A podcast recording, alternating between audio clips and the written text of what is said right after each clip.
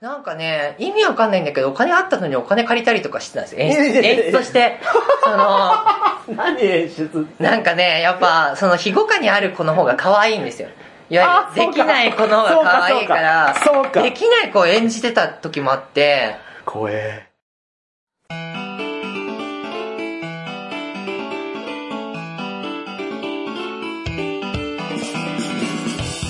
はい、始まりました、ホラボド。今回は、ホラボド屈指の人気企画でございます。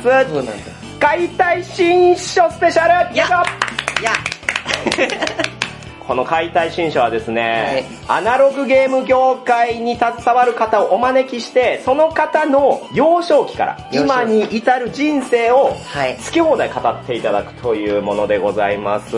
今回のゲスト、誰でしょうね？この方、どうぞ。はじめまして、久保義也と申します。キツネと呼ばれております。キツネさんや。はい。よろしくお願いします。お、キツネさんは、えー改めて何をされている方ですか？えっと、うん一応スタジオオゾンという、あまあ、ゲームクリエイター集団をひ率いて率いて？おります。おうおうおマーダーミステリーとか、うん観光事業とか、コンテンツ制作をする会社でございます。そう、お招き、どこ、ここ。お招きって言ったけど、マネータのうちみたいな感そうやじだよね。ここどこですか？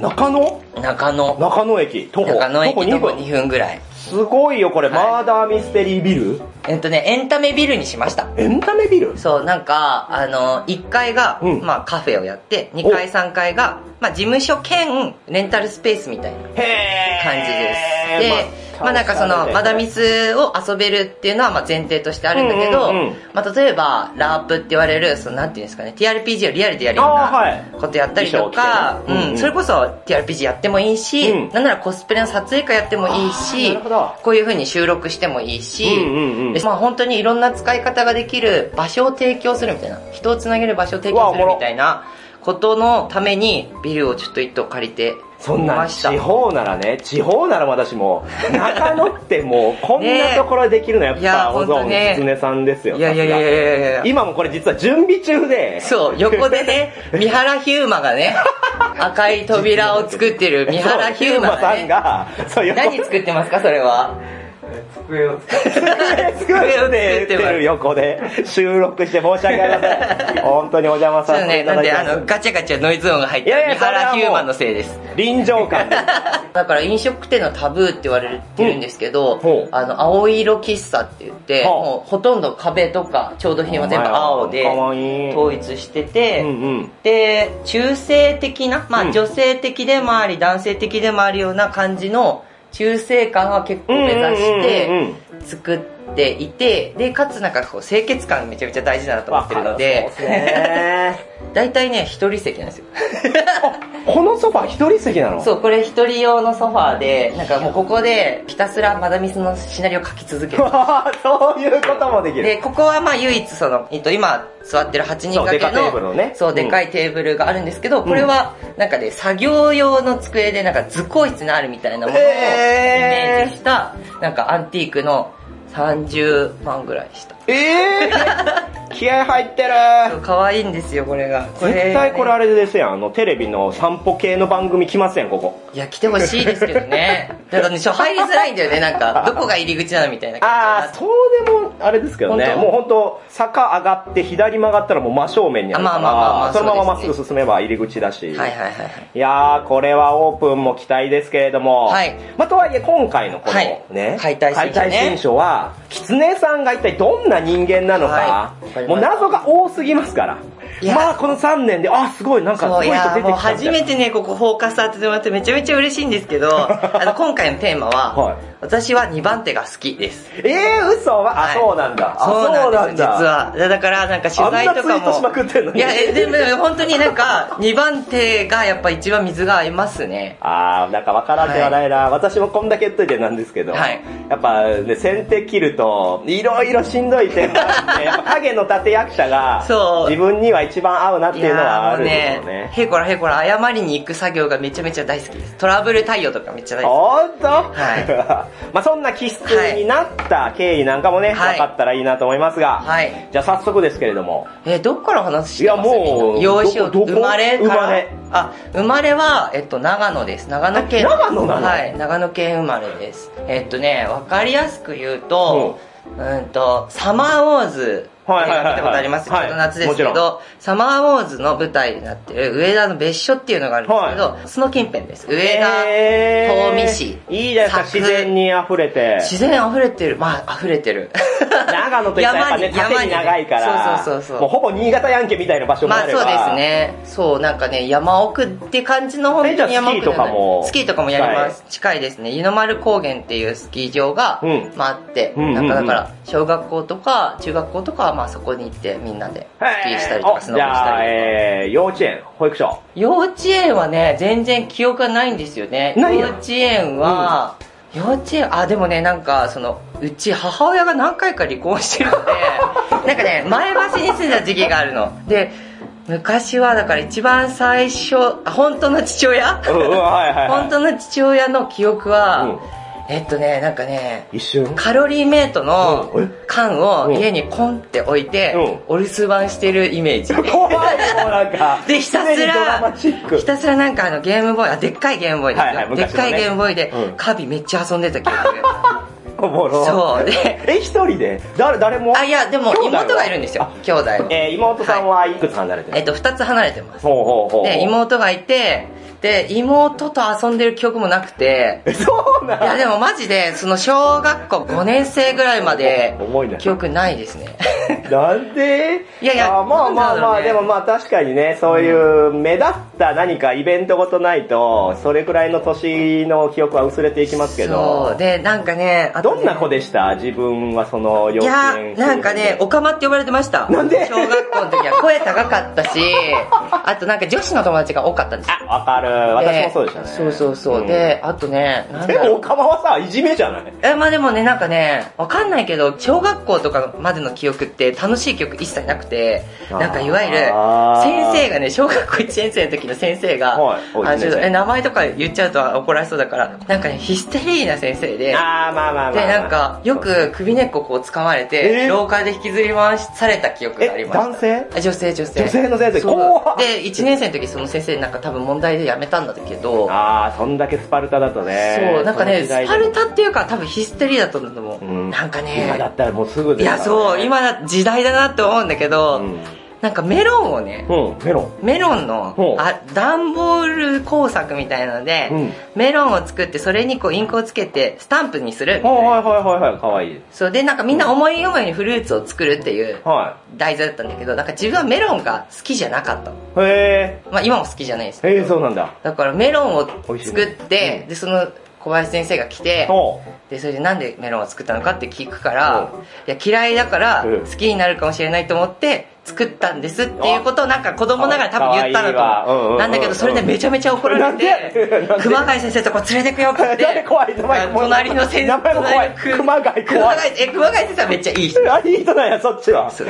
でそれでなんかそんな記憶がありましたね。それが結構ずっと思って。トラウマや。トラウマなのかな？いや全然なんかねそれでなんかメロンが怖いとかはないんだけどなんかそんな幼少期でしたね。えどう？いやいや、総合的なものではないけど、うん。入りから怖いな、なんか。そうですね。あとね、なんかね、うちはね、結構スパルタではないんだけど、うんうん母親がやっぱりそのシングルマザーだったのもあって、はばあちゃんが世話してくれたんでなるほど。す。で、ばあちゃんが結構、もう私のキャラクターそのままというか、声でかくて、ほうわーみたいな。う。あ、いいですね昔ながらの。そうそうそう。で、ご飯がね、5時だった。5時？ね早ない？そう ?17 時？で、そう。だからなんかいつも友達と遊べなかったんですよ。きっつ。あ、それはおばあちゃんが作ってくれるんだ。そう、おばあちゃんが作ってくれて、で、お母さんははその間は働き働いてましたねお。母さん何してたんですか？働く母はね、何してたんだろうね。いやいや、怖いな。言 いいや、わかんい。ない。いやいや、全然全然。なんか多分ジムとか、制作とか。もともと母親は、うん東京ラブストーリーとかの、えっと、衣装をやってたんですよ。えー、そうなの？そう。で、父親は、まあ、本物のね、本物の父親は大道具やったんですよ。えー、そうなんだ。なんで、まあ多分クリエイター気質ではあったと思いますけど。なるほど。なんだけどね、なんかね、何をやってたかはわかんないですね。ちなみに今父親は、うん本物の父親 Facebook で調べると出てくるんですけど、愛媛でカレーをやってます。全然違う。全然違うし、いや病院に行ってるし。いつかね、ちょっと会いに行ってみたいなと思って。おもろいなそうだよ、そんな中。なんだろう、シチュエーションだけで言ったらもうマーダーミステリー感ちょっとあるんですよね。確かに。おもろいな。いえー、そういった小学校ですけど、うんうん当然やっぱりこう好きな子とかできるじゃないですか。いなかった。いなかった小学校感はもう全くなく。いなくて、友達は？友達はめっちゃいたんですけど、いなかったですね。いなくて、うんいないのが、なんか恥ずかしくて、あ、みんながその話してるのに。そうそうそう、だから架空の人を作ってた。なんかその、要は別に好きでもないんだけおどう、友達との話に混ざるがために、うん。そのクラスの誰かをうん好きだって設定だった。設定、イマジナリーやん。イマジナリー、実際にはいるんだよ。あ、実際にはいて？いるけどあ、設定として僕は好きだよと言ってっ。ていうことにしてた。えー小学校も中学校もそうだった。え中学校も？そう。めっちゃ多感なタイミングなのに？全然そうでしたね。ん？ちなみにその設定を当ててる子とも仲はいいの？仲はね、みんないい。あ、みんないいんだ。そもそもクラスみんな結いや、構仲いい。うん。なんかなんだろうね。なんかね、あの、小学校の時に楽器放課起きたんですよ。あ時代やなえー、何年前ですか？小学校わかんないけど十十何年前にしとこうかなそうだとして、そうか、そういう時代ですよね。学級崩壊が起きてねう、んなんかね、大変でしたね。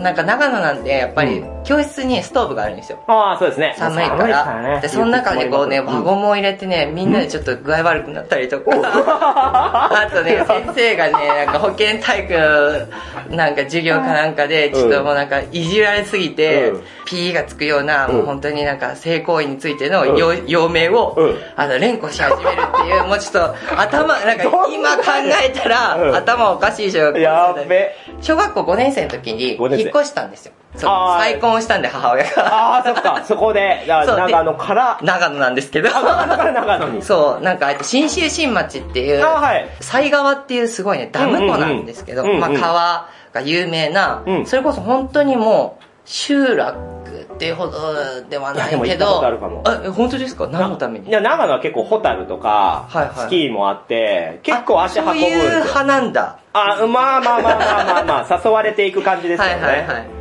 だそういう意味では長野は、もう親近感ありますけど、そうで、そういったところにじゃあ引っ越して、そう、引っ越して、ね、そこから、その、女性だけじゃなくてっていうか、まあ女の子も男の子も仲良かったんだけど、やっぱメインは女の子だったんですよ、仲良かったのが。あ。あ、はいはいはい。それは多分、今思えば、うん。いわゆる女系家系、まあ、おばあちゃん、お母さん、妹じゃないですか。なんで、女心の方が多分理解できたんでしょうね、きっああ、まあそれはあるでしょうね。うんうちの姉貴いるんでわかりますよ。はいはいはいはいそうなっちゃいますよね。と。そうで、だから、なんかその、女の子とつるんでることが小学校5年生ぐらいまで多かったんだけど、うんうんうん楽だしねうんそこのその新州新町に行ったら、一クラス21人とかかなで、なんかね、うんドッジボールをやったんですよ。ああ、まあ県。大会に出ますみたいな。全員みたいな。なんか、ガチやん。ガガチのガチのドッジボール。あの、ジャンプしながら放つタ。そうそうそうそう。で、一列に並んで、はいみたいな、え、なんかそのやるやつを、なんか軍、マジ軍隊みたいなあっえ、そて、れ小学校でしょ？そう、小学校の時に、しかも転校してきてる。みんなはもう、その、ガチだから。集落の中でうん、5年間の絆があるわけじゃないああ、確かに。ああ、これはなかなか難しでい。、おーっと思って、しかも全員参加みたいな感じになって、で、なんかその時に再婚した父親もちょっとろくでもない父親で、暴力をね、あの、フルタイプのね、父親だったんだけどなぜかなんかそのね、いわゆる店員さんとか先生とかに強く出るタイプ。うわ嫌いやわで、なんか、ドッジボールの、なんか、一式を揃えなきゃいけないからって言って、で、一応、なんか、やるつもりではいたんですよ。最初はやってたんですよ。うんなんだけど、まあ、運動神経も悪いし、ああ、そうなんだ。そう、だからなんかね、ね、馴染んでたんだけど、うんその父親が出てきて、えまあなんかその、有志にしろみたいな。なんでやらなきゃいけないんですか？そう強制じゃないだろうとそう。で、それをなんかすごいなんかやって、で、自分だけやらないっていうことだったんですよ。えクラスで狐さんだけがどっちやらないやらない。これはやばいよでまあでも全然大丈夫でした。ああよかったですねその時は、あれが絆を繋いでくれました。何？えっとね、デュエマ。ああ時代だデュエマ。カードの一番最初はデュエマだったんですよ、自分は。あーそこアナログゲームの一番最初はデュデュエマエマだった。スターズデュエマを持ってたら、そいつがうん。一番あ強い。強い偉い。うわそこにアナログゲームのルーツがあって。だった。で、なんかお金とか持ってなかったから、あれ？うん。そう。かかるよ金。そう、だから盗んでました。お金をね。コンビニとかで万引きじゃなくて。そう、なんかね、唯一の抵抗だったんですよ、それが。そう、父親なのか母親なのかわかんないけど、へそう、で、その時から、あ、ボックス買いって最高って思いましたね。何みんなカードパックで買ってんねんと思ってましたね。どんな学生なのよ。おもろ。そうで、うん。それで友達の工場かなんかをやってる友達の家うにん。毎日集まってカードしたり、うん。64とかゲームキューブのああそうですね。デジタルゲームもそうスマッシュブラザーズやったりしてましたね。ゲームはね好きだったんですよ。ちっちゃい頃あじゃからあデジタルもアナログもその頃は。うん。でなんかただやっぱうちが厳しかったんで、ゲームを最新で買ってもらったりしたことはなくて大体いつもあの長野のねなんか上田にバンダイ書店っていう中古屋さんがあって、はいあの本も売っててそこでフィギュアも売っててっていう。そうそうそうそう。でそこでなんか買ってもらって、うん遊んでましたね。なんでデジタルゲームの一番最初の感動したのはクロノクロスで。あそうか。私は黒のトリガー世代そうですだけどよね。そうでも母親もね実はねドラクエとかをやっててなんか教えなんかエンタメに明るいのはそういうお母さんのあれもまああると思いますすね。母は結構そういう意味で言うとなんか自分の中で言うなんか常識とか、うん。なんかモラルみたいなことは多分教えてこなかったんであそうか。そうなんでだから結構それが今実はマダミスとかゲーム作る上でうん。いわゆるみんなのその期待を外していくとか、うんうんあとなんかこういう予定調和感をなんかぶち壊していくみたいなことが得意になりましたね。なるほど。母親のおかげでもありますポジティブ。なるほど。いいお母さんですね。ちなみにおばあちゃんとはそこではもう距離が？あそうですね。そうそうそう。信州市町に行った時に距離ができましたけど、うんうんうん。ただ戻ってきたんですよ実は。ん？5年生の時に転校したのうんにすぐに1年で戻ってきたんですえ？なんで？それはなんか父親の仕事の影響で車屋さんやってたんですけど、はい。父親が。うんうん。けどそれが転勤になってあたまたま上田かなんかに戻ってきたんだと思うんでかった。ドッジボールチームの学そういやドッジボールチームはね結構大変だったんですよ。うんなんかドッジボールやってないから、うん。なんかこうみんなについていかなきゃいけないし、うん。でその時も架空のあの恋人を作って 忙ましい。したね忙しい。そうでしかも学校から小学校から歩いて30秒とか1分ぐらいのところにうん。家があったんです、はい。だからみんな集まりやすかったんですけどでも、い。いねなんかうちにね人をあげたくなくて、えー。それはなんでかっていうと、う。んその父親がねなんか夜勤もやってたんで、うんうん。要は昼間寝てるんですよ。あで家のそこら中に、うん。階段とかに A4 の用紙1枚に大きく「静かに」って書いたー紙がいっぱい貼ってある でそううるさくしてたりとかなんかあったら、うん妹はさすがに殴られなかったんですけど、ほんとしょっちゅう殴られたり首掴まれたりはしてる。ね、今思えば、いやそう、今思えば、なんか、あ、虐待だったんだ。みたいな。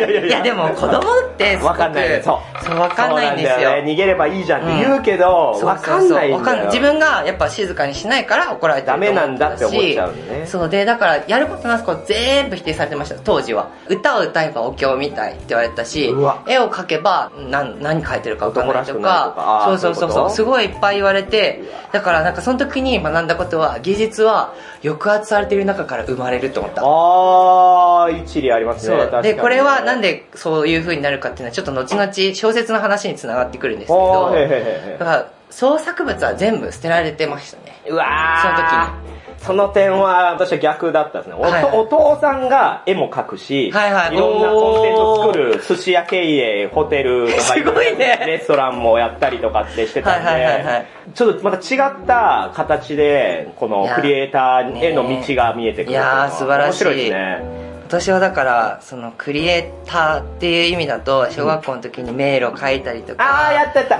一通りもうないですねあ。逆にない全部もう、捨てられるから捨てられちゃってました、ね。怖いなぁ。えー、そんな小学生はいで、ちょっと辛い思いしてて、うんで、また、まあ、小6卒業となりますけど。まあ戻ってきて、うんで、学級崩壊してて、いじめとか起きてて、まだしてんのかそう、よ。あの、そう、やばやば6年生を過ごして、長野は何なのいや、長野がじゃないと思うな、なんかやっぱ世代だったんだと思います、なんか。極端やうん。その時になんか自分は、なんか、一個だけ成功体験をしたんですよ。おなんか自分の隣のね、うん。席の女の子が千尋ちゃんって子だったんですけど、はいまあ本当にみんなからいじめられてて、えなんかね、原因は鼻をかんだティッシュを引き出しに入れるからっていうことだったんですけー。ど、うえー、絶妙だな。で、まあ小学生らしいじゃないですか。で、なんかなんとか金とか言って言われて、でも自分は逆に言うと1年間いなかったから、うん。ある意味そこで一応リセットされてて、はい。チェルちゃんのこと知ってた。けどはい。別にそのまでの関係性が、その1年間の中で何かみんなの中で変わったんだと思うんだけど、うん自分は変わってなかったから、うん。普通になんか毎日喋って、はい。毎日楽しく。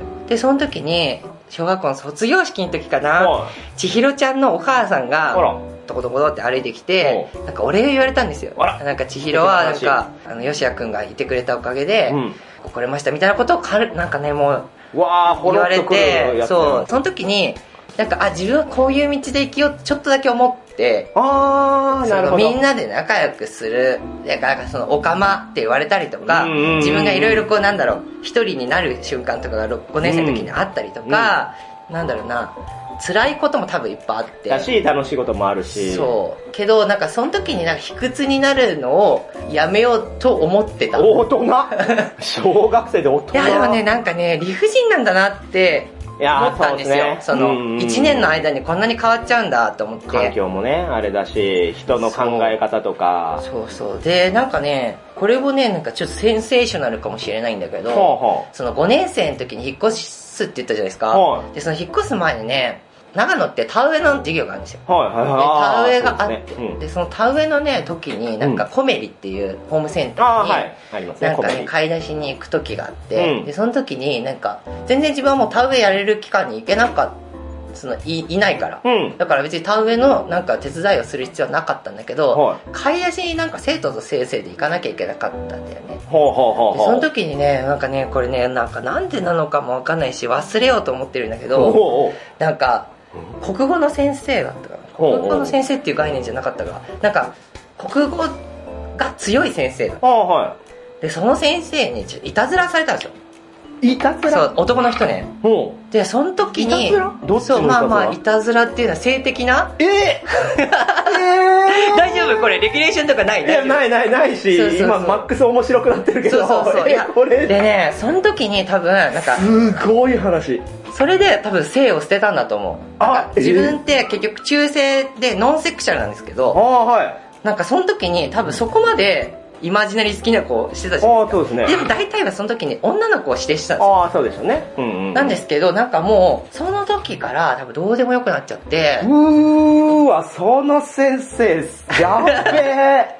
でちなみにそんな詳しくは言わなくていいんですけはいはい度合いで言ったらどれぐらいの度合いのそのいたずいらやなんかね覚えてないの。子供ってすごいなと思ってだから多分接触嫌悪なんですよ自分は。はいなんかねはい二つあって一つは、うんうんうん。えっと父親から殴られていたのでうんうんえっとつり革とか誰か手を持とうとすると防御反応で手出しちゃうんですよ。あ、すごい恥ずかい。しいんだけど。怖いんだ。そうそう。でそれが一個と多うん。分その先生がおそらくなんかね脱いだと思うんだよね。うわー、これは完全にトラウマだな。そう。でそれは全く覚えてない。まだミスの記憶消すじゃないけどマジで覚えてなくて。いや、その体験は確かにもう、他の人ではそうないです。そう。でなんか母親とかには言ってないんだけど、まあ、うん。友達とかには全然言っててなんか隠すことでもないかなと思う。でもねなんか深みになるんですよ。そこが人間の。も。そうなんか多分だからその時に、うん。多分まあだからなのかわかんないけどもみさんもさ、うん。こう人の顔色伺ってないけど自然に顔色伺ってるじゃん、あーそうですね。測りますね。多分そう、うん。でそれはおそらく女系家系だったりとか、多分そういう何かがないと多分できない、うん。ちょっとやっぱり狐さんと私が被るのが、うん。ほとんど私も小中は女の友達しかいなかった。男はいじめてくる対象だったので。で家帰ったらおかんと姉だったんで、うんはいはいはい。それはもう本当に全く一緒ですねそうですね。だからなんか、空気読んでるわけでもないし、うんうんうんそこにストレスなわけでもないし、うんだけど、なんかこう、必然的にそれができてしまうし、それがまあ、いわゆる周りからするとギフト的なことだったりとか、多分するんだと思うほどなるほどけど、だからそういう意味で言うと、私は全然隠すことでも、うんえっと、辛い思い言い回しい思いでも、うんトラウマでもなくて、ただ記憶がない。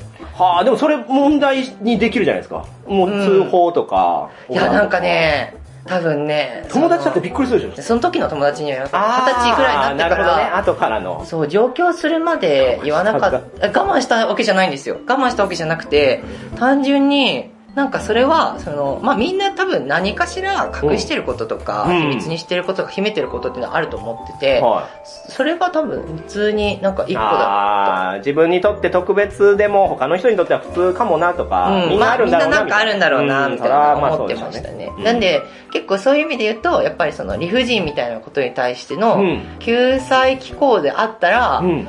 いいな。その自分の幸せってそこにあったら、自分が中身のある人間になれるんじゃないかなって思、ったかもしれない。あー今となればね。そう。で、なんかそういう風にその小学校の頃、まあ今はなんか逆に小学生みたいな気持ちなんですけど、小学校の頃は結構多感してたと思います。なんか、いわゆる親戚も多かったんで、うんなんかそういう意味で言うと多分なんか子供らしくない子供。まあ、ちょっと大人びたとこあるし、俯瞰してみないと耐えれないところはあったっていうのがあって、なんかだから、なんだろう、あの、靴を、大人が入ってきた後、靴を全員揃えてとか、なんか肩もみを、なんか進んでやるとか、お手伝いを、なんか、しなくていいんだと思うんですよ。泣きそうやで、これ。マジかよ。そう、なんか、子供らしくない子供でしたね。で、多分、なんかその小学校の頃の友達は、うんみんな仲良く友達だったんだけど、うんうんうんでも多分一番の友達は本でした。あー、なるほど。なんかちょっと小学校っていう、なんか時系列の中でちょっと行ったり来たりして申し訳ないんだけど、おうおうなんか小学校の頃の友達は本で、うんうんうんもう本当に本の虫で、あ、え、どういう系を読むの？何でも読んでました。え、漫画も読むし、漫画読んでなかったあ漫画は読まない。漫画なかった活字のものなんだ。活字のもの読んでました。だからハリーポッター、ネシャンサーガー、おダレンシャン、ああいうのがなんか私の人生だった。そう考えたら同級生だったら、そうそうそう。で、なんかだから、子供らしくいることと、みんなが望む子供みたいなことを、6年間ずっとやってたんですよね。えー、厚みあるな、この小学生。やってた。でもなんかそれが反動で多分今は自分のやりたいことやってるのかもしれないけど。あー、まあまあ、そういう反動は絶対大人になるとありますけど、まあそれも活かしてるしね、今もね。そう、でもエンタメにはだから触れてこなかったです。エンタメはだからあそっか、テレビ見たりとか。テレビも見せてもらえなかったね。えー、マジテレビは1時間だけ見てもいいっていうルールがあったけど、テレビ見ていいですかが言えなかったんですよ。怖いしね。親もあれだし、そう言えなかっただし。だなぁ。だから8時には寝てなきゃいけなかったし、もう5時にご飯だし。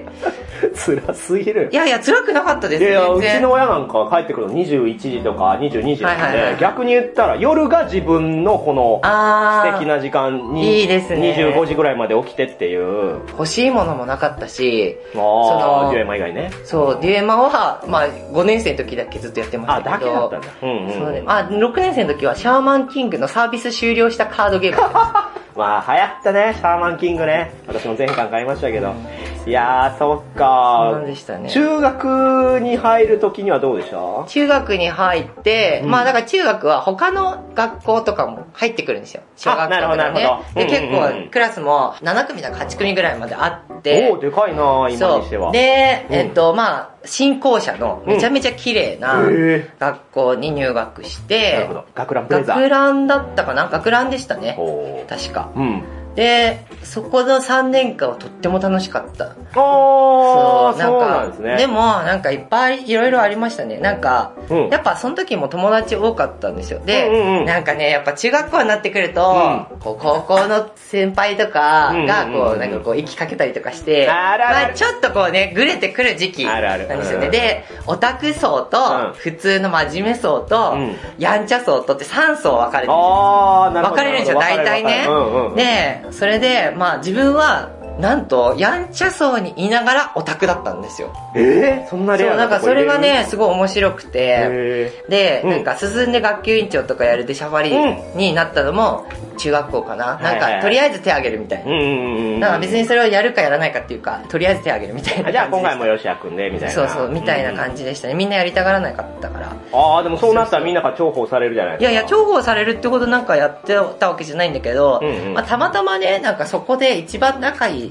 大親友に、まあ今は全然連絡取ってないんでますあけどまあまあそういう、もんですからね。うんとうん、アイナちゃんって子がいたんですよ。あれ、それは女の子？女の子です。アイナちゃんは、アイナって言うんですけど、アイナは本当になんか、発育がいい美人。うわー、マドンナと呼ばれる。いや、でもマドンナだったんだと思います。で、うんうん性格も、カラッとしてて、で、最高やん。で、まあ、やんちゃそうなんですよ、要は。はー、なるほどね。なんだけど、うんオタク層と仲いい久保義也が、はアイナとなぜかすごい仲いい。わうわうわ。まあ多分、今思えば性別がなかったからかもなとは思うんですけど。まあまあ、あれでしょうね。えー、その、アイナさんとは、もう、その、学校の後も遊んだりもする。してましたね。中学の時どうだったかな？してたと思います。で、高校もね、おお。よく遊んでましたね。高校は違う学校だったんだけど。えー、学校違って遊ぶのはそうで、アイナナとの付き合いは、専門学校に一緒に入るっていうところまでずっと一緒で、いいで影響を与えてくれましたね。そうですね。うんで、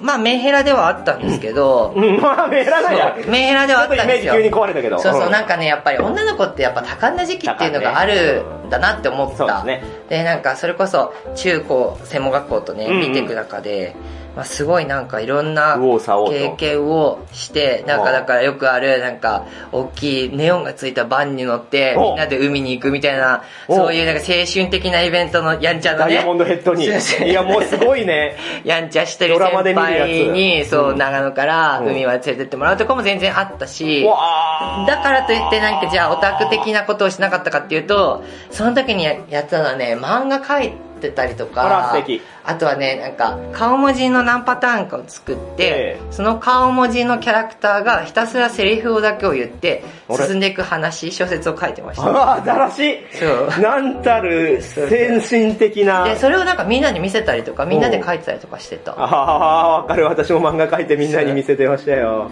その間はお父さんはずっと一緒なんですよね？いや、実は、れ？えっと、あ、お父さんいたね？多分いたかも。中学3年生の時までいたのかな。ああ、いたんだ。で、そこから離婚してもずっといないんですけど、だから久保っていう名字は実はその、知らねえ父親の名字なんですよ。ああ、そうなの？そう、元々の名字は徳丸って言って、あれ？珍特。に丸い、あら、なんか、徳誉れなそう名字ですね。徳丸義也だったんですけど、はい母親の旧姓が小林で、小林義也。何個いくつか変わってそう、で、なんか一番何のゆかりもない久保が、うんうんまあ自分の名字として、そのまま変えずにはあ残っちゃいましたね。ね母親がね残しちゃったから。徳丸の方がなんか。徳丸の方がいいよね。徳丸の方がいいよね。徳丸にしようかな、これから。いや、徳丸すごい好きなんですよ。だからね多分、うん字数とかのやつは徳丸で合わせてるんで、徳丸にしたらもしかしたらなんか、ねうんいい運命になってたかも。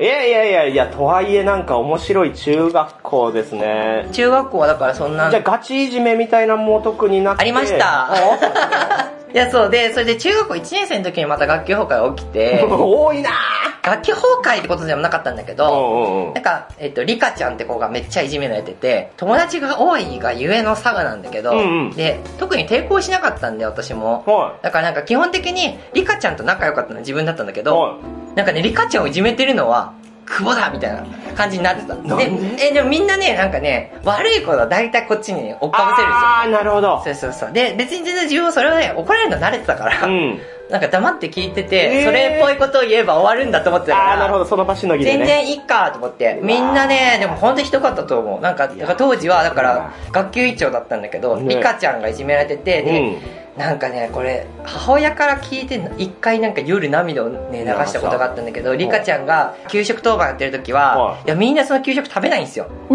残わっちゃうの。自分は多分確か食べてると思うけど、いや、それで、なんかその、母親同士のなんかその、なんか保護者会みたいなやつでそのリカちゃんのお母さん曰く、うちのリカがなんかみんなかわいそうだと。私が給食を予想せいでうん。食べれないからお、みんな食べれなくてかわいそうってお母さんに言ったらしくてうん、でそれをお母さんがそのうちの母とかのいる保護者会で言ったらしくそれを聞いたんですよ。でそれで、わあなんかもう、自分は別にそういうことは確かしてなかったと思うけうんど。それでもなんかそれに気づけなかったんだなと思ってうわ、すごい申し訳ないなと思ったりはしてた出た。で、それでなんか自然に確かリカちゃんのうんいじめは、まあだんだん無産していくんですけど。学級会みたいなやつはありましたね。えー、で、なんか親とかが後ろに並んで、うんなんか自分が学級委員長だったんで、うこのいじめについてみたいな話し合う。地獄のでもね会、本当はそんなんやるべきじゃなかったと思う。その時の先生がね結構微妙なおばちゃん先生で、うんなんかねやり口は古いな。そう、傷口がね、どんどん広がる感じがありましたそれのね。当人は一番やってほしくないんだよなそうで当人もいたしね最悪だな、おい。最悪だで、な。ああいう時はやっぱみんな何も喋んないじゃないですか。喋んないそう。だからなんか意味なかったなと思って。でも結局学級委員長だからいろいろ喋らざるを得ない立ち位置だし。うん、でも何を喋ったか覚えてないですけどね。えーでもそれをきっかけに一応、そういうそう、まあだから。その、ある意味は、まあやってよかったのかもしれない。なんかそれがあったから、まあまあ、ね公公然の事実としてそういうことをやったら、みんなの前に晒し者になるよみたいなことにななるほど、ったのかもね。なるほど。良くも悪くも、その人たちも改めたと。まあ、それはいいですね。そう。で、そんなのがあって、うんうんで、まあそんな中学校時代を送うんり、うんうん。えーその時に初めて漫画を読んだかも、ちゃんと。金田一少年うのん。事件簿の漫画をあ、ここでミステリーが来た。読みました。で、すごい好きだった。だ周り誰も読んでなかったんだけどい。やもうめっちゃ流行ってましたからね、金田一少年。どう私は金田一剛なんですけど、あーそうでもそれよりさん多分、後なんだよね松潤とかじゃない？かな探偵学園 Q とか。ああ、そう、Q もね、うん良かったですよ、あれ。だから、あどうどうなんだろう。でもまあ、もう本当に古い作品みたいな感じでした。周りから。だから自分で一人で読んでて、うんうんうん。わあこんななんか物語伏線とかをあ、まあミステリーで文章で読んでたりもしたけど、うんうんうん。漫画でとかビジュアルでこういうのがあるのってすごいなって思ったのが、うん結構中学生の時の、まあ今思えばまだ水に紐づくような記憶ですかね。えー、なんか多感なタイミングで結構あれですね、小学校の時の経験が大きいから、うんうん。案外他の人より成熟している雰囲気ありますね。あ、でもそうでしたね。なんかそれがこじらせて高校生活の時すごい大変な思いをしたんですけど、そうなんやあの、高校はどこに？高校は長野県の高校に行って、近くの。まあ近く、まあそれくらい電車乗るかな。で言うと、その、まあ、学力で言う。学力で言うと中のちょっと下。なん、か勉強したくなかったんですよ。そうね、そんだけ、何、本読んだりいろいろやってたけど、そうそうそう、勉強ね、嫌い。いだった。そうか。うん。で、嫌いだったしうん、勉強する意味がよくわかんなかったから、まあなんか、言うて多分、分その小学校中学校とかは点数取れちゃうから、うん。なんか何の意味がよくあるのかよく分かってなくて。で、それでなんか高校に入るんですけど、うん。高校はね、もう本当になんでって思うかもしれないんですけど、うん。クラスの人たちと会話を一切しない。えええあらあれ？他のクラスの人たちとはめっちゃ会話するし、家でケーキ作ったりしてそれをなんかこうみんなにあげたりおーなんだなんだなんだ。するぐらい、なんか、か割となんかいろいろこうなんか奉仕的でありすごいなんかいい子だったと思うんだけど、うん。なんかね、なんで？わかんない。あ、でもまあなんか子供っぽかったんですよね。唐突に。そう、なんか気づいたというか、なんかその、高校になって、この人たちって、うん要は高校来なくてもいいわけじゃないですか。中学でも別に。ああ、はいはい、義務教育としては。そうそうそう。で、ん親に貸してもらってるのにななんんで、で、こんなにうん。適当なんだろうみたいな。ああ。で、で、自分もあの不登校だったんですけど、だからあれ？要は、鬱屈してたっていうか矛盾してたってえ、もうそれ、高校入った瞬間からそんな感じだったんですか？そうですね、1、2ヶ月ぐらいしたらそんな感じだったなへー不思議だバイトもしてたんで、ああ、よかったよかった。バイトあるなら世間とのね、でつながりがあるから。でなんかいろいろこう、バイトは何してたんですか？バイトはいろいろしてましたね。魚民もしてたし、ああ、ええああ、そうね。うん、あとはねベイシアとかでレジやったりとか、おー。あとラーメン屋もありました。おーめっちゃやってる、いろいろ。働いてました。働けって言われたわけじゃなくて、うん自分で働きに行ってた。働いてましたお金が欲しかったんですか？お金欲しかったのかな？お金欲しかった割に人に使いまくってたんで、ええなんかみんなのボーリング代とか出したりとかして。ええちょっと都合良すぎませんか？でなんか、ね、あのね、お金の価値観って実は自分の中ではなんかあんまり今に至ってもそうなんですけど、確かに。低いんですよね。常さんそうかもね。そう。で、なんかね。さらっとやりますからね。うん、うんで、なんか、くすねてたからかな？いや、かもね。いや、でも、でも、くすねたの小学校ぐらいだけだったと思う。だからそんななんかボックス買いしてたから、うんそういう価値観が生まれるあ、そうかも、そうかも。なんか、1000円とかじゃなくて万だった。だでしょ？で、そう考えると、それ崩壊しますよ。ねえ。500円大事にしてる学生じゃなかったんだったらでもバイトはして、そのつながりはあったからうん、喋、る相手はいたわけでしょ？そうですね。うんあのね、イケルリちゃん、あとはコーダイとか、なんかそのね、決まった友達たちがいて、で、しかも、うん軽音部だったんですよ。意外でしょ？意外 軽音部の楽器を弾かない、え？歌も歌う、何やるかマネージャーしてましたうん、ね。マネージャーあんの？今知ったけど。いや、ない。ないと思うけど。何意味わかんないよね。いや、でもなんかその時にライブハウスの、うん。なんか予約とか、あとは運営とか、だね。高校生でそんなことやる。それ先生がやるやつや。でもその時もやっぱ本の虫でもあって、あー。その時は何読んだかな？なんかラノベに初めて出会いましたね。あらあら。でもラノベは純文学じゃねえっつって、突っ張ねながらも、なんかこう、横目で山田祐介とか読んでましたね。山田祐介まあまあまあも全然純文学ではないけれども、んなんかこう、なんかまあいろんな出会いあるな忍んで読んでました。えー、でもなんか中学校から急に変わって、学校は行っては、ん行ってギリギリでした。ね。ギリ、単位ギリギリでした。あーそうマジでギリギリでした。留年することでははない。なかったですうね。んで、行って、で、その時もアイナと遊んだり、ああ、チャー助け舟だイケルリなとか、いろんな人たちと遊んうで、んうん。そのアイナと、その別の友達は共通になってるんですか共通の友達共通になったりもしてましたあーじゃあね。グループでみんなで遊んだ。そう、グループで、あ、でも、アイナと自分とか、アイナと共通の友達、ヒカリっていう子がいたんですけど、うんうんヒカリ、ヒカリは確か一緒の学校だったのかな、高校。で、うん中学も高校も一緒で、うん。で、中学の時は彼女はその、宗教じみた、うんあの、マーチングの部長やったりとかして。すごい気立てのいい明るい子だったんですけど、その子たちと遊んだり。なんか人に恵まれてますね、今。そうですね、人はね、ずっと恵まれていますよ。うんなんか自分はね、人で困ったことはないし、なんか二十何年かっていうか、まあ、この生きていく中で、うん挫折っていうのを一回もしたことはない。マジ、聞いてるだけだといくつか挫折しそけど、、それはなんか挫折かもなと思ったりとかして、すごい考えたから、跳ね返りが強いんで。なんかでもね、な全然挫折でもなかったし、後悔したこともない。あー、強え。で、なんか中学校の時はまあそんなふわっとした3年間送って楽しかった時期送って、うんで、高校の時は、うんえっと、これはなんかちょっとここもなんか、いろいろ一旦長そうになるからはしょっちゃうんですけどは、2年間ぐらい留学してて、えー。カナダのウェニペグっていうところあ、に。それは、うんうん。行何急に。いや、なんかね、ね、こじらせてるんですけはど、要はその、動物園みたいだなと思ったんですよ、高校がね。ああ、ああ、ああ。なんかなんでこんな人たちと、みたいな。まあまあまあ、そういうの思っちゃうタイミングだからな。そう。で、それでなんうん。か、もういいやと思ってうん、留学してると単位になる学校だったんで、はあ。2年間行って。じゃあ自分からで言って留学しますと。そうそうそう。で、何にもこう辞書とか、うん。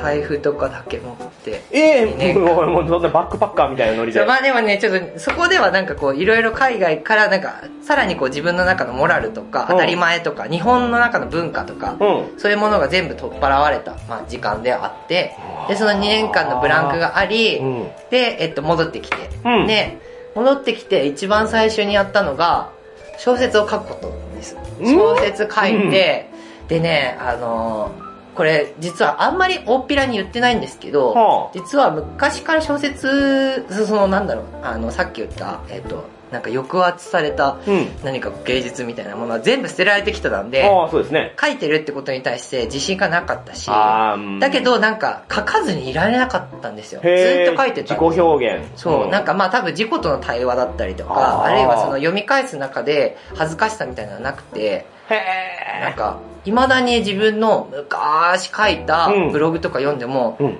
あんまり恥ずかしくないんですよ。ええそうほとんどの人は死にたくなるよ。そう、死にたくなるけど、なんかだからあんま成長してないのかも。いや、どうなんだろう。いや、その時からやっぱりそういう才覚があって、いやいやいやしっかりしたものを作ってたってことじゃないですか？どうなんでしょうね。で、なんか一番最初に拾い上げてくれたのは、幻冬舎っていう出版社で。俺、うん。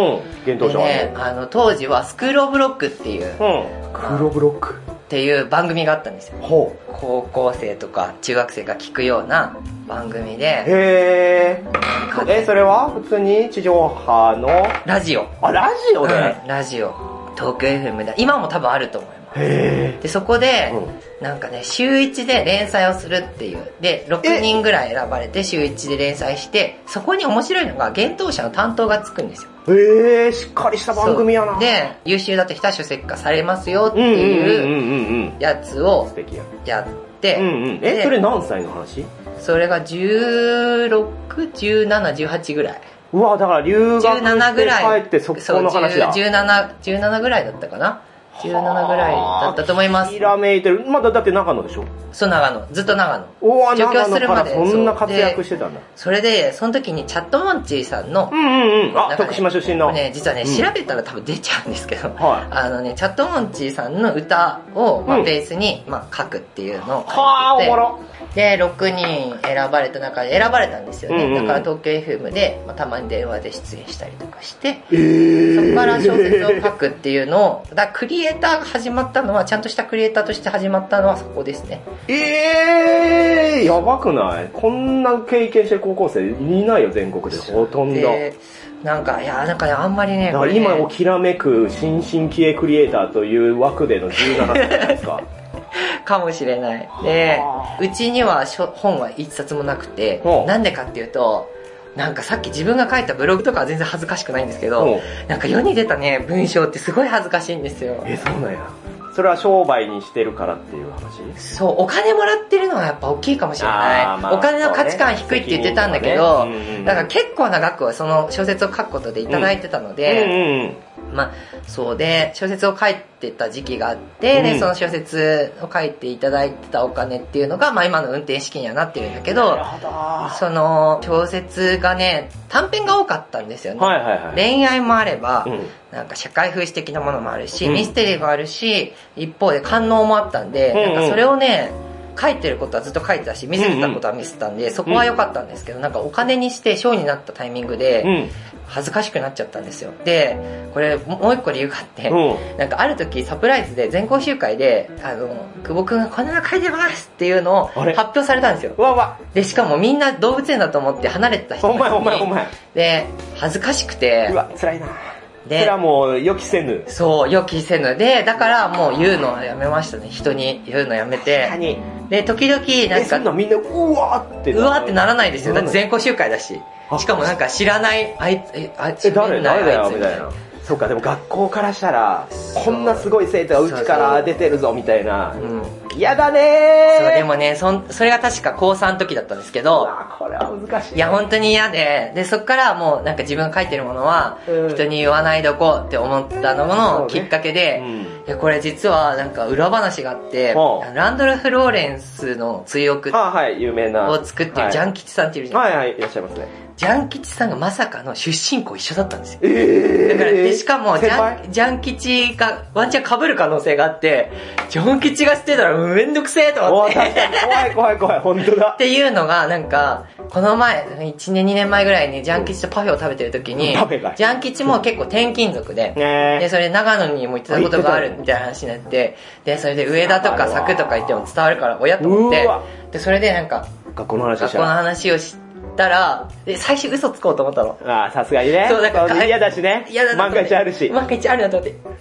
で、嘘ついたらバレたの。ななんかね、あんまり嘘ついてないから、なんか、出ちゃってる中で、なんか、なんか言いたくないことあんのみたいなこと言わあ、れて。やっぱりバレてる。パフェ食いながら。言うわ。じゃこの二人いやあの、学校同じだわ、つって。しかもなんならか、かぶってる可能性があって。あ、で、奇跡的にジャン吉も不登校だと。ああ、なんだろうね、そういうのあるんですねそう、だから、ジャン吉には会わずに済んだんですけど、まあ多分どっかできっとその時に会ってるんだろうなと思いながら、まあそんなこんなで、えっ、と、高校時代も3年間は、まあなんか、疎通なく、それとなく過ごして、で、アイナがたまたま東京行くって言ってついてって、うんで、その時に、えっ、と、栄養入試っていうのがあって、うんうんその学校のなんかその面接だけで通るみたいな、はいはいで、勉強したくなかったから、うんうんうん。あの、栄養入試をじゃあ一瞬受けるわっつって受けたのが JTB の旅行会社の専門学校で、あ、そういうのあるんだ。ね、それで巣鴨にあるんですけど、巣鴨なんだ。へで、それで受けて、で、なんかたまたま面接官がいなくて、うん。で、校長先生がその面接してくれたんー。だけど、で、その時に、うん。あ、この人たちはみんな JTB からの天下りみたいなもんなんだと思って、嫌な子。まあでも確かに。ってことはっちゃってるからね。そうそう、ってことは、めちゃめちゃ、先生としては緩くう、んそして大人としては今まで JTB とかの経歴があるから、きっと人脈があるだろうと思って、仲良くしようと思って、うんほんで、結局そこに受けてうん、で、他の学校を受けずに。で、そこになんかどこでもよかったんですよね。はいだから、そこに入りました。えー、それはもしアイナがそれを言ってなかったら言ってない。アイナが行ってなかった言ってないですね。で、アイナも JTB の学校に入った。はあ、それはに、えー、2年生の学校 ?2 年生の学校です。そうです。おー、でもそっからね、急にそんななんか学ぶこと変わりましたし、うん興味もないし、うん。まあでもほとんど専門学校なんて行ってなかったんですけどね。えー、まあいや専門学校時代は、まあ小説も書きつつ、あそうですよね、ちゃんと仕事もしながら。うんしつつ、昼間は、まあ本当は学校行けって話なんですけど、う。ん昼間は、えっと、経理のアルバイトをして、で、夜は、うん。あの、メンズスナックっつうんですかね。はあ、なんかね、ホストみたいな人がバーっていて、うん。一緒にカラオケ歌ったり、何それ。あとはお酒ついだりする。うん何それ え、ガえガールズバー的な的な、のそうそうそうそう、ホスホスト版みたいな。えー、それどこ？歌舞伎町とかえ歌舞伎町じゃない、上板橋。何そんなところにそう、板橋にね、板橋に住んでたんですよ、当時。上板橋そんなそう、の上板橋にね、住んでて。今もあるかな、千葉なってお店なんですけど、へ沖縄のね、スナックで、でそこがね、面白くて、なんか家のね、近くにあって、バイト募集してたんで連絡してみたら受かっちゃったんですよ。で、そんなオタクでメガネかけててうん、で、なんかもう黒髪で、ああそうだったんだ。もう普通のオタクですよ、そこら辺の。うなんだけど、なぜよりによってその戸を叩いたのかわからなかったけど、夜7時から朝7時までやってるうん。メンズバー、メンズバー。うん。てか、まあお客さんは、えっ、と、普通のなんだろう、飲み屋歩いてるようなああそうなんですねお兄さんお姉さん。サラリーマンとかそうそうそう。で、そこの良かったところは、うん夜の7時から朝の7時まですごい長くやってるから、うんえっ、とね、仕事終わりのバーのマスターとかママとかが寄るんですよ。はで、よく目かけてもらって。羽振りね。そうですね、羽振りも良かったしあとなんか、金髪ホスト、金髪ホスト、なんか、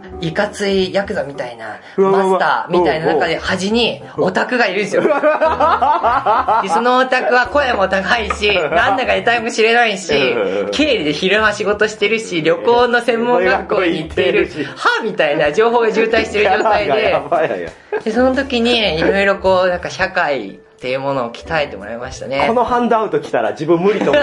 この来たなんらでなんで？演じきれないなって。いやいやいやいやいやいや、ぐっちゃぐちゃ。しかもお金も持ってるんですよ。もう、そう、わけがわからない。金は持ってた。お金は持ってましたね。春節で結構稼いでたので、え、それはずっと続けてるんですよね、その間も。そう、続けてたし、でも言ってなかったですなんでね。働く必要ないじゃん。そうだと思う。働く必要なかったけど、でも自分の中でルールがあって、うん。そのお金には絶対手つけない。初日のお金には絶対手つけないと思って、恥ずかしかったから、その稼いでたものが。たまたま得たものだしたまたま稼いでたものだし、ないんや。か、ちゃんとししないとと思ったんですよ。なんか、本当はね、哲学とか心理学とか勉強したかったんですよ。うん専門学校行かずに大学あー確かに確かにそっち向いてるけど金にならねえなと思ったんですよ。いや、じゃないですか。だから哲学なんてさらに金にならないし。達観してるな。いやいや、世の中で哲学勉強してる人に。いやいや、それは多分金になってる人たちは多分ごく一部だと思そうね。いや、それはもう、本当で、にそう心理学もやっぱいっぱいいるし、で、それでじゃあ何になるかって言ったらね、もちろん心理病棟的な、なんかそういうので働けばいいのかもしれないけど、そう、一握りだなと思って、うん。で、まあ中二心を持ってる人たちは誰しもが通る道じゃないですか、心理学とか。そうかな、そう。かな。で、だからね、通りたかったんだけど、うん。なんか、あ、旅行だったら具体性もあるし、うん。で、まあ、ジジババとか得意だし、なんか旅行楽しそうで、いろんなところ行ってみたいみたいなのがあったから、旅行業、まあいいやと思ってやったんですけど、はで、まあそんなんで、スナックでこうね、いろいろ揉まれながら、はあ。いや、本当にあれはいい経験になりましたね何そのスナックにおいてのハプニングとかないんですか？ないなぁ。なんか他の人たちはやっぱりうん男と女みたいなところがあったんあーで、なんかお客さんとできてるとこもあったけど、ね、そういうのあるあるですけど。いや本当になんかねわがままなママとかに、うんあの目つけられてよく付き合わされたりとかしたしなんかお客さんやっぱ家近かったんで、うん。お客さんから呼び出されて飯食ったりとかもしたけど。でもなんか、なんだろう、そういう色恋みたいなやつは、まあそのタイミングからもうすでに、やっぱりその性別がなかったから、ほ適当でした、うね。ああ、じゃあもう流してたんだ。そう、でも、それこそ、専門学校時代は実は結構チャレンジをしたんですよ。チャレンジっていうのは、性的な意味のチャレンジ。えー、なになんか、接触嫌悪だし、性に対しての,、うんうんそのモチベーションがないから、なとりあえずいろんな人たちと経験を重ねる。えー、なになに体ってこと？そうそうだし付き合いもだから付き合っててまあ、今もそうなのかもしれないですけどなんかだから切らしたことないです。え？その恋人とかそういう関係を？でしたね。はであ何？だからその時にまあうん。男性も女性もある意味いけないからこそいけるようになっていうか。あー、なるほど。なんだ自分のキャパが広がるんだ。そうなんかだから業務的に業務的。テクニック的にこうしたらいいんだみたいな接客みたいなもんですよ。うわ、すげえ。これはすごいな。ここまで達観して卓越するのは なかなかっすよ。そう、だから、なんか要は、その、性欲とかに縛られる必要がないし、自分の中でその、なんていうんですか、ブラッシュアップするみたいな。ああ、もう全部クリエイトなんだ、ある意味。いやどう自分を磨くことでもあるし。いやいや、自分を磨くとは思ってないです。なんか自分が、羨ましかったんですよ。その、例えば色恋をしているメンズバン店員とかも、要はその色恋で、まあ要は仕事を放棄できたりとか、あと何か優先順位の情熱みたいなことがそこには存在するじゃないですか。そうそうそう。良くも悪くも自分を見失いますからね。そうそうそう。なんかその、いわゆる自分の中で客観視しかあんましてこなかったから、なんか盲目になる情熱みたいなのが狂える瞬間がなかったから、でもみんなやっぱりいつか気づくよって言うんですよ。いつか気づくよ。いつかその出会いがそう。言わざるを得ないね、それは。って言うんだけど、うんでもじゃあそのいつって何なのって思った時にやっぱ自分で掴みに行くしかねえなと思って、かっこいいな、ある意味。なんかだから出会い系とか、そういうのはもう一通り全部通えだって東京だもんね、住んでるの。東京だしだからそういうのはもう溢れてますから。そうそう溢れてましたね。えー、でも危険じゃん。危険？だったと思う。危ない危険だったと思う。うんだから別に、だから自分って、だからそういう意味だと、なんかみんな初中とか、うん。初エッチみたいなとか覚えてるじゃないですか。ああ、そうですね。覚えてないんですよキラキラ、えー、何にもないの覚えてなくてさ、らっと。そうで、だから好きな人とか付き合った人の名前も出てこないし。もうよくあるあの女子の上書き保存的なノリのそうそうそうい。やでも多分女子能なんだと思う、そそしてどんだけ数重ねたんや。いや、でも本当に数えられない。でも、だからお金も使ったし、時間も使ったし、だからそれをやりながら、学校行ったり、その、え、そ経れは理やったり。今思うといい経験？いい経験だったと思います。だから、ね要は、ロジックとして、そのみんなの会話についていける。だからやってることは多分小学校から一緒で、あの、みんなの恋愛感情ってものをトレースして、うんこの子が好きだっていうことに対してのストーリーを作って。で、それをみんなと泡をこうなんだろう。だから自分が、ねそう、うん自分がピエロになる、なれるんだったらうん全然なってもうん楽しいなって思っててう、んだからノンセクシャルだったり接触嫌悪だったりっていうのは自分が嫌、触られたら嫌だなっていうのを、えっと、予防線引くためでもあるし、うん。単純になんかそこに対して一つフックになって面白いじゃないですか。はいはいはいはいはい。で、だし、あとはなんかそのうん自分のその今今日に至る良さとしてう、ん。なんか女の子と普通にホテルに泊まったりしても別に誰も何も思わないですよ。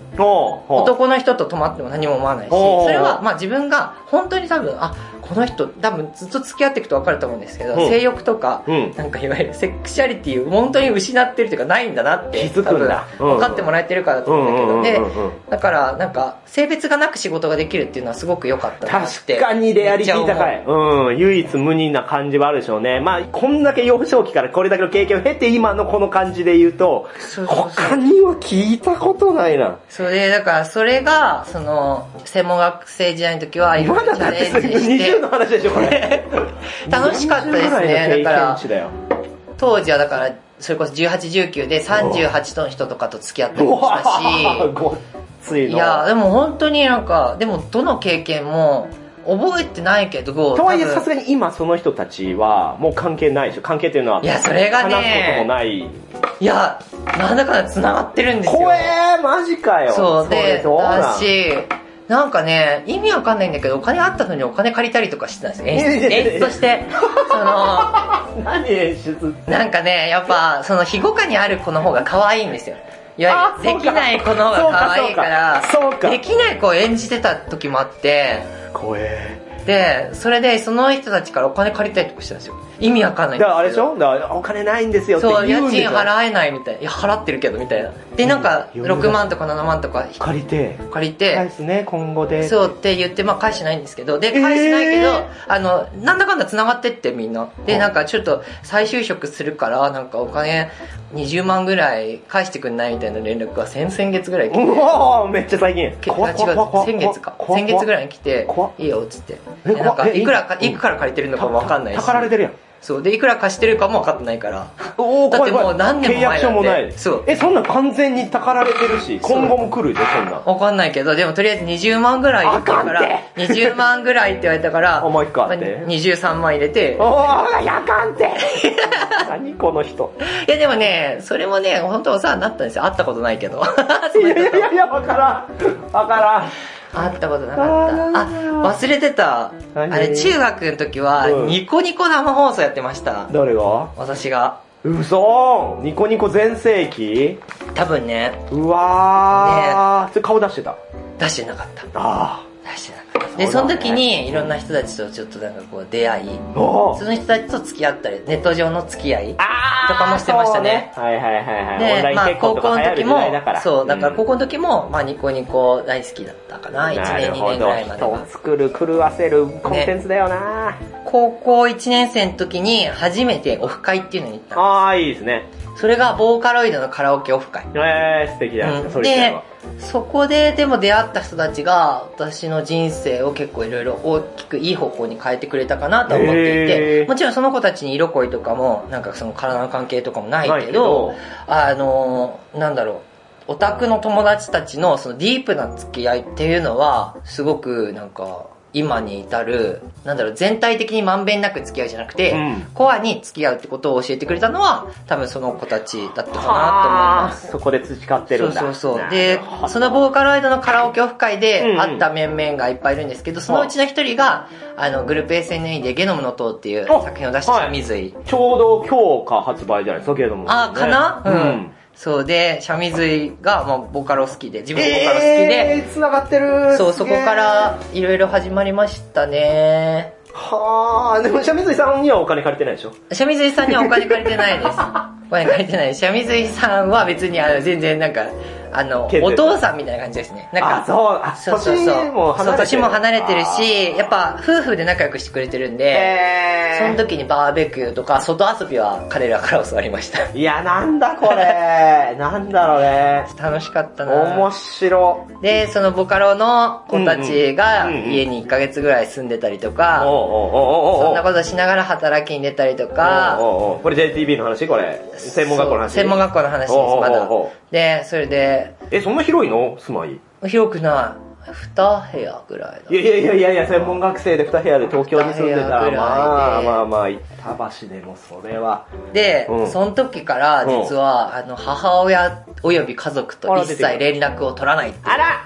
気づいちゃったんですよ、呪いに。あれ？呪い？要は、虐待をされていたこととあーなるほか、どね。母親の再婚で自分があまりいい思いをしなかったことうんうんにうん。気づいて、うん。で、で、外の世界やっぱ東京っていうのに出てきて、うん。要はそのモラルとかがないんだけど、彼らから与えられてたレッテルっていうかなんだろう、例えばお経みたいとか、あの、お前は絵を描くなとか、はいはいはい。そういう言葉が、なんか自分は、あ才能ないんだなって思ってたんだけど、うん。まあ小説で稼げちゃった。あそうね。し、東京に来ていろいろできちゃった、出会えちゃったっていうのがうん。大変になって、あ、自分ってもうちょっと思ってるよりマシな人間なのかもしれないって思える瞬間が多かった。やっと来たと。そう。んで、その時になんか気づいて連絡を取らなくなって、ここはだってびっくりするやん。そう。まあでも別になんか徐々に徐々に取らなくなっていったんですよね。学費も自分で払ってる。あ、もう、そうです、そうです。そっか、親からしたらもう離れてるんだ。そう、まあ完全に離れて仕送りとかも知ってもらってなかったんで。はあ、なるほど。全然自分で生活しうて、ん。で、え、いつだっけな？専門1年かな？の時に、ジェリージェリーカフェに出会うんですよ。おお来たぞ、急に。そう。で、まま専門学校うん1年だから18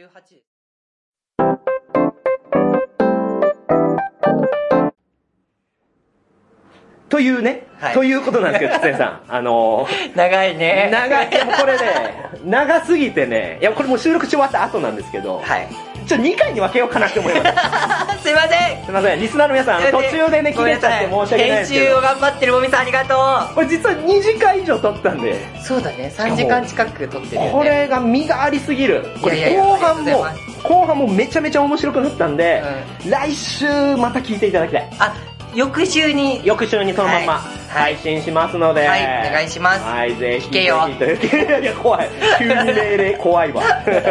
というわけでした。はい。また来週でございます。はいまた来週。チャオチャオ。チャオチャオ